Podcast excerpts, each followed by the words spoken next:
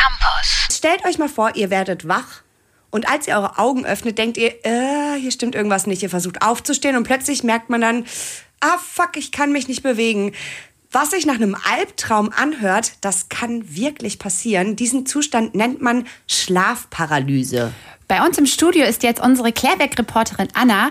Anna, du hast ja mal sogar selbst eine Schlafstarre erlebt. Was genau passierte eigentlich mit einem? Konntest du dich wirklich nicht ein Zentimeter mehr bewegen? Kein Zentimeter. Also ich lag im Bett und meine Augen konnte ich bewegen und das ist auch sehr typisch für eine Schlafparalyse.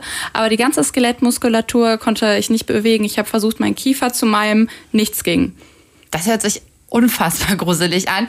Ich kenne ja eher die umgekehrte Situation, dass man schläft und dann dabei redet oder sich bewegt. Wie mhm. kommt es, dass es bei einer Schlafstarre genau andersrum ist? Ja, also wenn man eine Schlafstarre verstehen will, muss man sich erstmal die unterschiedlichen Schlafphasen anschauen. Und diese Schlafphasen durchlaufen wir mehrere Male pro Nacht. Und wenn wir einschlafen, wechseln wir relativ zügig vom Wachzustand zu einer Leichtschlafphase und schließlich in die tiefen Schlafphasen. Der Schlaf besteht aber noch aus einer weiteren Phase und das ist ist die REM-Phase. REM bedeutet sowas, oder es bedeutet genau das hier, Rapid Eye Movement, übersetzt schnelle Augenbewegungen.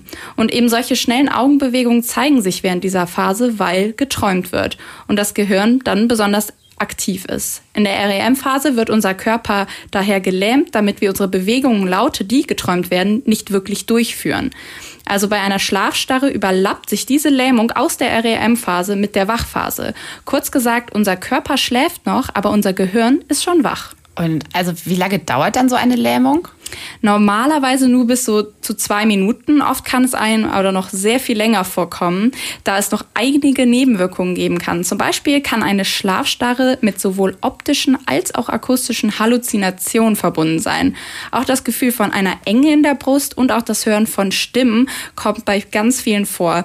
Außerdem berichten auch einige, dass sie das Gefühl hatten, dass jemand im Raum sei. Also ich finde, das klingt wie so ein wahr gewordener Albtraum. Ja. Wieso kommt es denn gerade zu diesen Nebenwirkungen wie eine Halluzination, was das Ganze ja noch viel schlimmer macht? Ja, also wissenschaftlich könnte man erstmal argumentieren, dass das generelle Gefühl von Angst bei einer Lähmung ja ganz natürlich ist. Man fühlt sich eben schutzlos und ausgeliefert. Außerdem könnte man in dieser Phase auch argumentieren, dass sich Realität und Traum gerade halt an dieser Schwelle zur EM-Phase Phase äh, REM-Phase halt auch vermischen können und dass man halt auch aus vielen Berichten jetzt nicht lesen kann oder nicht nachprüfen kann, war das jetzt geträumt oder war das wirklich echt. Es gibt aber auch einige Erklärungen, die nicht aus der Wissenschaft kommen, sondern in der Kultur verankert sind, weil es wirklich ein Phänomen ist, was auch öfters mal auftaucht. In vielen Kulturen ranken sich Mythen um das Thema Schlafstarre. Zum Beispiel gibt es in Italien einen eigenen Begriff für den Zustand der Schlafstarre. Äh, es wird von einem Angriff der Pannefice gesprochen. Dieses dieses bösartige Fabelwesen wird traditionell als Katze oder als Hexe von den Betroffenen beschrieben. Und im muslimischen Glauben ist es auch so, dass sie glauben, dass die Schlafstarre die Anwesenheit von bösen, Geistern ähm, ja sozusagen zeigt, dass die da sind oder böse Geister oder Dämonen. Diese werden Djinns genannt und kommen vor allem dann zu den Gottlosen und die, die zum Beispiel nicht regelmäßig beten.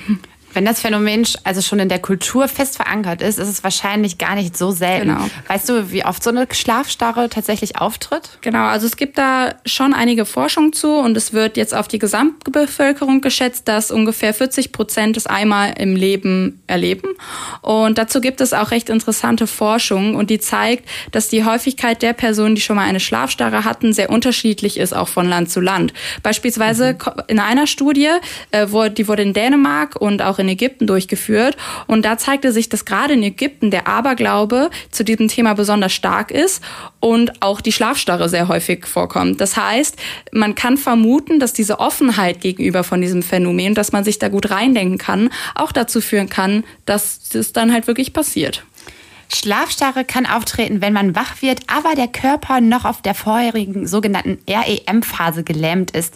Die Lähmung während dem Schlafen hat eine, einen ganz praktischen Nutzen. Damit wird die Bewegung in unseren Träumen, damit wir die Bewegung in unseren Träumen nicht ausleben. www.kölncampus.com www